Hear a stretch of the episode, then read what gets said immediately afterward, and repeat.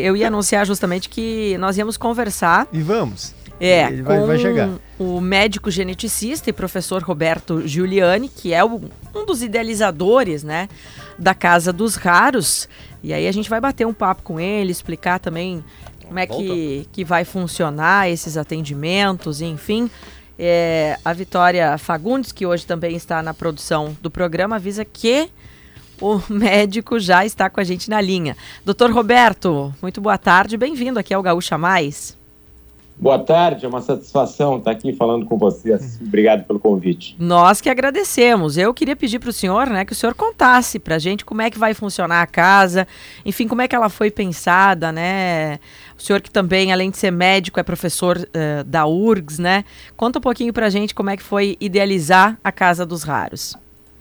Claro, é, uma, é um sonho né, que a gente já vinha alimentando há algum tempo de ter um centro dedicado exclusivamente às doenças raras. As doenças raras, elas são, como o nome diz, né, pouco frequentes, mas elas são muitas. Então, ah, os poucos casos da doença em cada uma delas, né, são cerca de 9 mil doenças, acaba gerando um número bastante expressivo.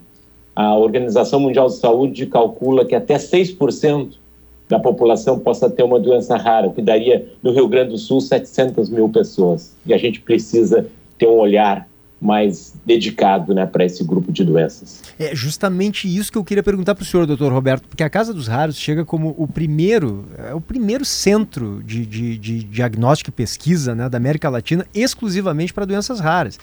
Eu queria que o senhor eh, desse uma dimensão para os nossos ouvintes, eh, qual é a importância disso, porque esses pacientes, eles sofrem muito, né, gente, atrás de atendimento especializado, de alguém que lhes socorra, né, de alguma forma, porque é, é um drama, é muito complicado. Então, a Casa dos Raros me parece um alento para esse pessoal. Como o senhor disse, não é pouca gente. No Rio Grande do Sul, aí em torno de 700 mil pessoas. 13 milhões de brasileiros, né? Também Imagina. não é tão pouco, né? E qual é a importância disso, então, doutor Roberto? E lhe parabenizo aqui em nome da Rádio Gaúcha por esse projeto, por ter conseguido colocar em pé. Eu sei que há muito tempo o senhor se dedica a ele.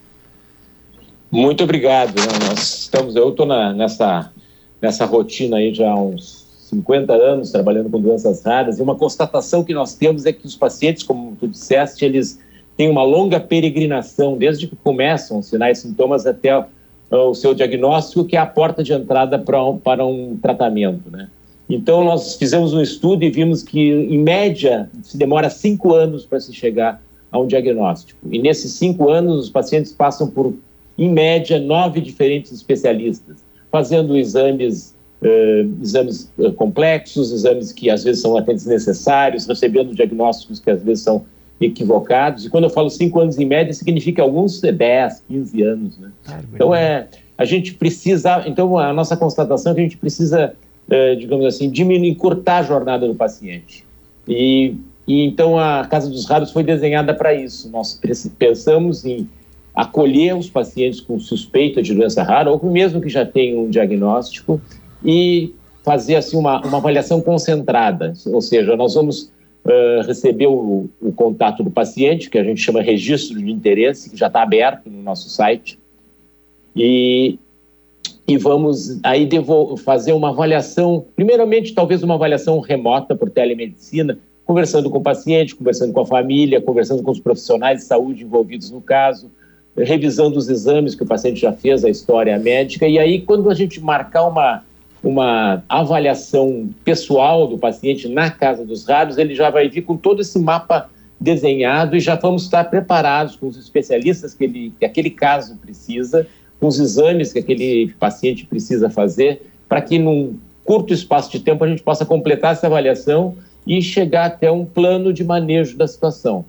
O site, então, E- né, doutor, para reforçar, o senhor está falando sobre as pessoas terem que registrar o interesse, né? crd.org.br. CDR, Casa dos Raros. Ah, perdão. www.cdr.org.br. Ah, perfeito. CDR, eu que li, li errado. cdr.org.br. Ali tem o registro de interesse. Vamos tentar entender, doutor, como é que vai ser esse caminho, né? A pessoa vai entrar nesse site, cdr.org.br, registro de interesse, né? A ser realizado pelo paciente ou alguém em nome do paciente. E, a, Isso, e a alguém em partir nome do daí, doutor? E a partir daí?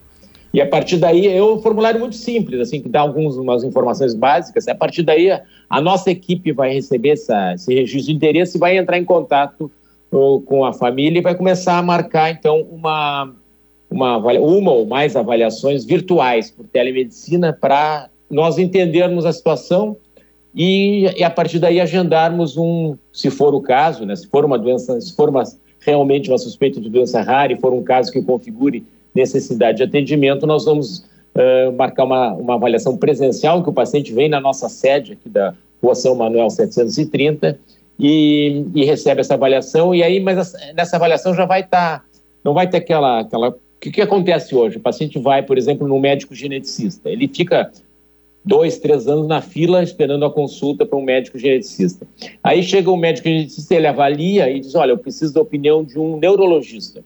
Aí ele fica mais seis meses esperando a consulta do neurologista. O neurologista precisa de uma ressonância. Ele fica mais um ano e meio esperando a ressonância. Então, é, é isso que nós queremos evitar. Queremos que quando o paciente venha, ele já, já esteja, estejamos preparados para aquela situação, para fazer uma avaliação uh, rápida e que dê uma, assim, uma resposta àquela situação.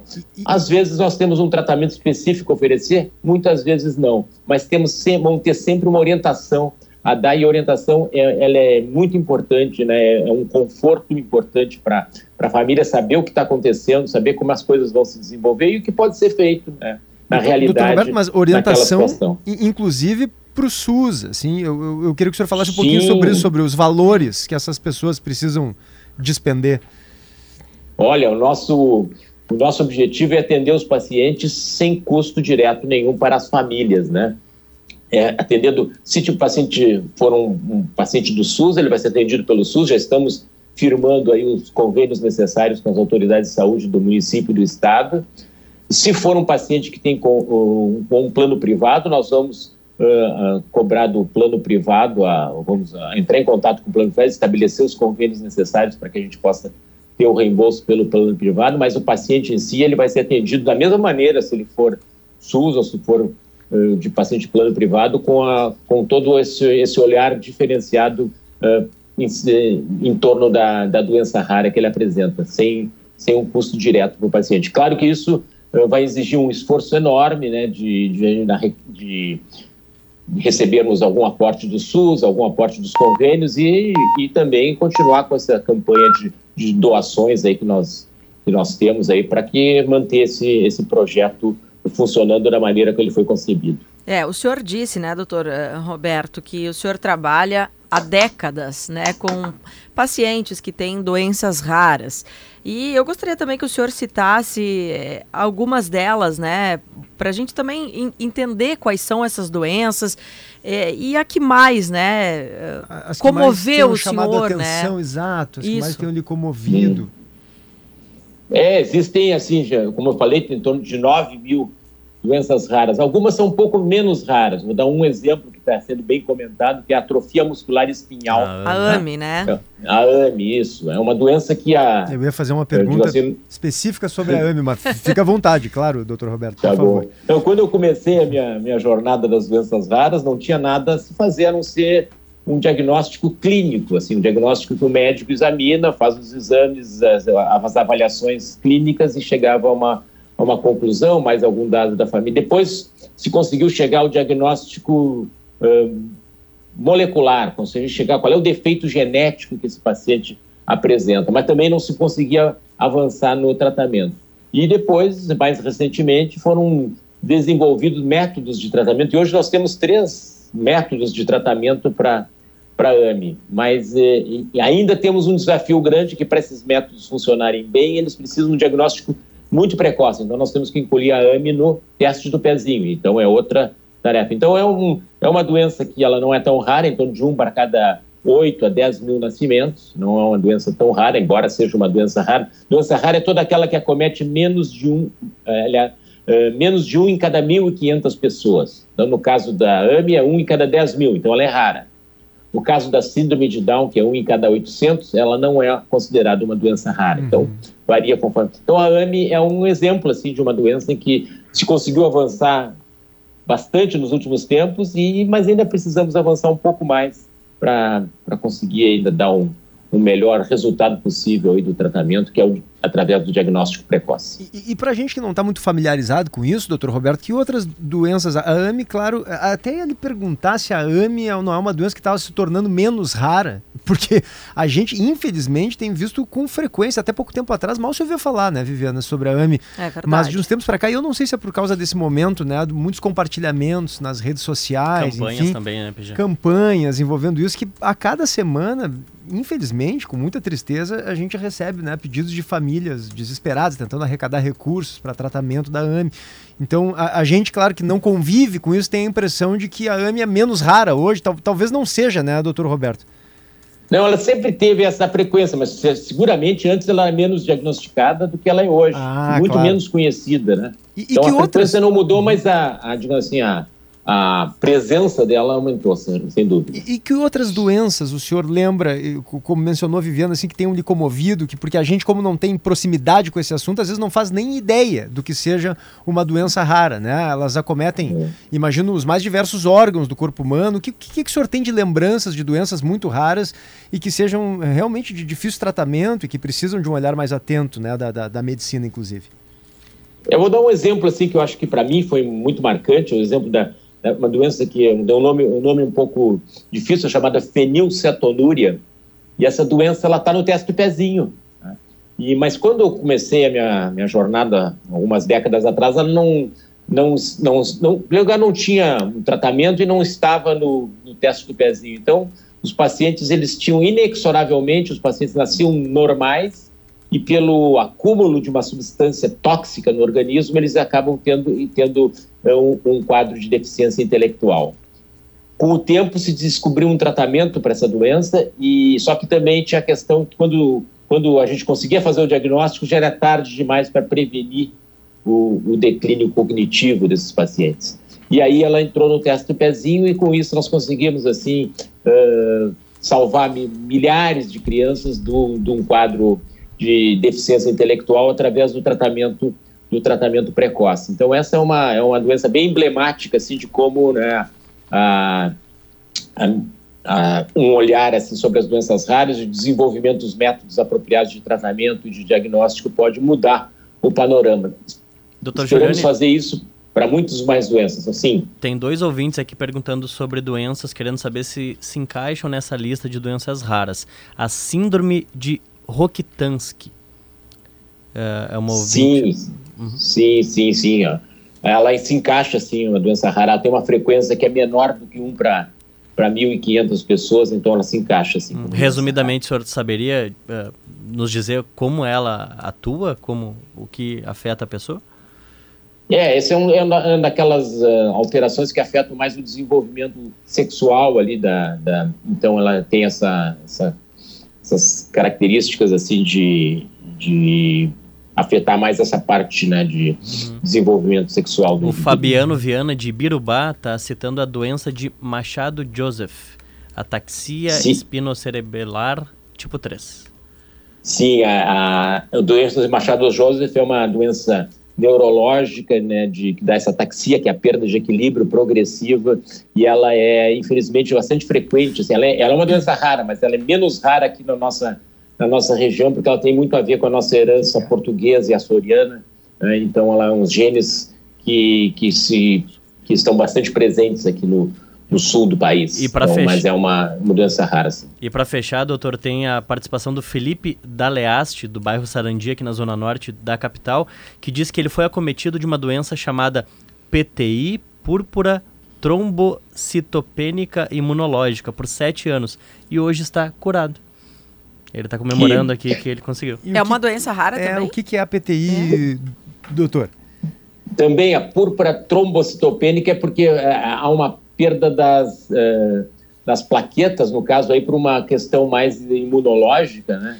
Então, isso, isso dá uma questão desse, desse uh, distúrbio de coagulação que resulta no que a gente chama de, de púrpura, aí, que são umas manchinhas na pele por problemas de falta de plaquetas, dando esse distúrbio da, da coagulação. Então, é, é, um, é um caso... Também isso é, é bom esse caso para ilustrar que nem todas as doenças raras, né, elas são assim é, genéticas, elas podem ser também imunológicas, podem ser endócrinas, podem ser até infecções raras ou tipo, desde que tenha um, menos de um em cada 1.500, ela é uma doença rara independente da causa. Mas 80% das doenças raras são de causa genética.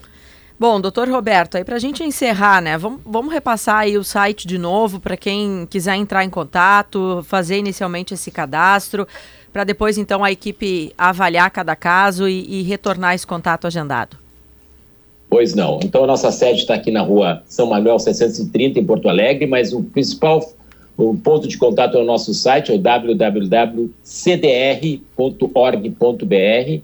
Se esquecer, pode digitar Casa dos Raros, que vai aparecer. Tá?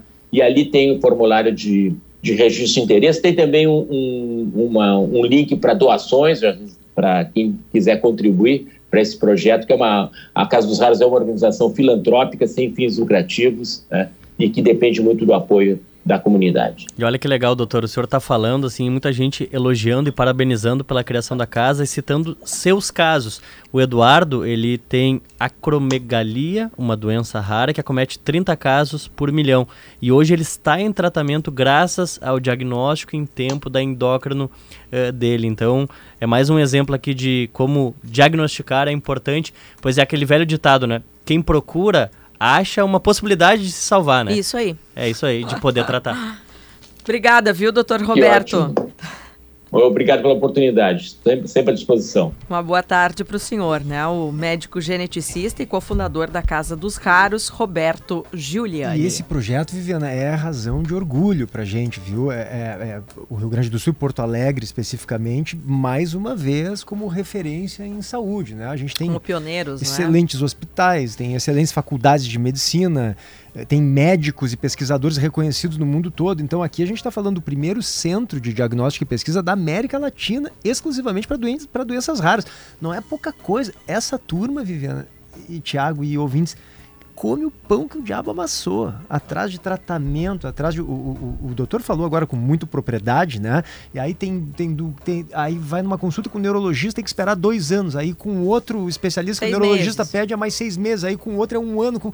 E as pessoas vão definhando, né? Por causa dessas doenças que são raríssimas. Então a gente está falando de um centro especializado nisso para receber, para acolher essas pessoas. É muito legal. Parabéns ao doutor Roberto Giuliani e a toda a equipe dele.